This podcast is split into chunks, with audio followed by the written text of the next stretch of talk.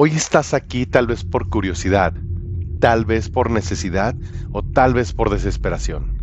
Has escuchado tanto de transformación digital los últimos meses, pero prácticamente todo lo que se habla es de e-commerce, venta online, venta por redes sociales.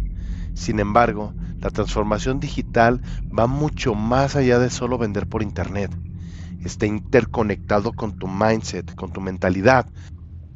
Mi nombre es Daniel y juntos lograremos una transformación digital sin lágrimas.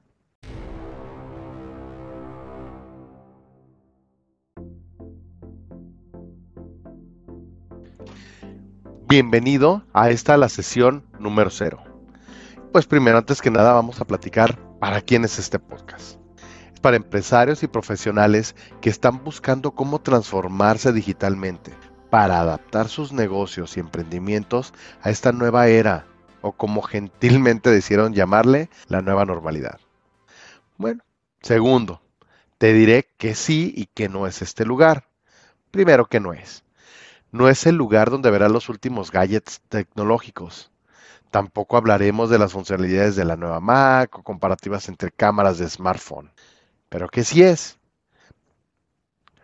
Hablaremos y sobre todo trabajaremos sobre cómo llevar un negocio análogo al mundo digital.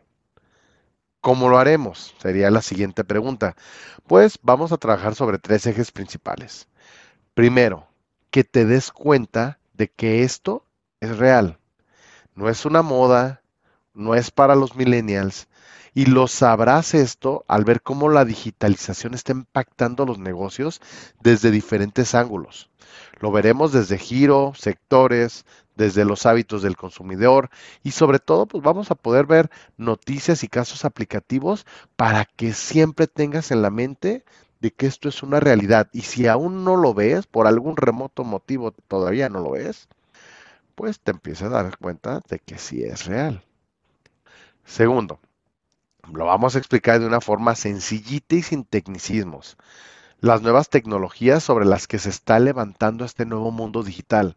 Y comiences a imaginar en tu mente cómo puede irse acoplando estas tecnologías, estas nuevas herramientas a tu modelo de negocio.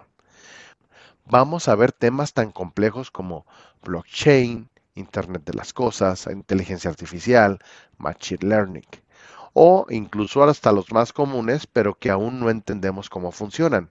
Ejemplo, dominios de Internet y hosting, RP, CRM, DRP y tal la famosa y que seguramente alguna vez escuchaste, la dirección IP. Ahora, no significa todo lo anterior que te vamos a volver en un técnico y te voy a dar un ejemplo de por qué sí debes de aprender estos términos o por lo menos conocerlos y saber de qué se tratan. Cuando hoy te toca tomar decisiones sobre la logística de tu cadena de distribución, vas a escuchar temas y aunque no te metas a detalles, vas a saber de qué se tratan. Temas como cuáles, merma de combustible, mantenimientos a camiones, camiones propios o subcontratados, arrendamientos, compras, estacionamiento, autopistas, casetas de viaje, seguros de mercancía y un muy, muy, muy largo etcétera. Entonces, cuando tú ves este informe o te están planteando una nueva estrategia y escuchas combustible o seguros, pues nunca nadie te tiene que platicar a detalle de qué se trata, porque por lo menos tú ya sabes a qué se refiere cada expresión. Ahora, si alguien te comenta del certificado de inscripción TLS para el RP, pues por lo menos sabes a qué te refieren. No va, no pretendo y no pretendemos aquí que tú sepas cómo instalarlo, dónde se consigue. Eso es una labor para otro nicho de mercado. Tú por lo menos que sepas a qué se refiere una inscripción TLS y que sepas a qué se refiere RP. Insisto, combustible, estacionamiento, casetas, son términos que has escuchado desde tu infancia y por eso nadie te los tiene que explicar. Y aquí lo que vamos a hacer es que te vamos a explicar los temas de tecnologías de la información de la forma más sencilla posible. Y para poder soltar ya este punto, te voy a dar un ejemplo. En julio del 2020, la página visitmexico.com mostraba un mensaje de sitio suspendido por falta de pago. Y no vamos a tocar el tema político. Solo como un montón de tomadores de decisión, consultores e ingenieros de organismos empresariales, de gobierno, de consultoras de marketing y de ingenieros, se les fue el punto más importante, pero que también es el más barato cuando estamos hablando de un sitio web. Ahora, cuando hablemos de dominios de Internet, te detallaré el asunto de Visit México. Y lo peor es que este no es un caso aislado.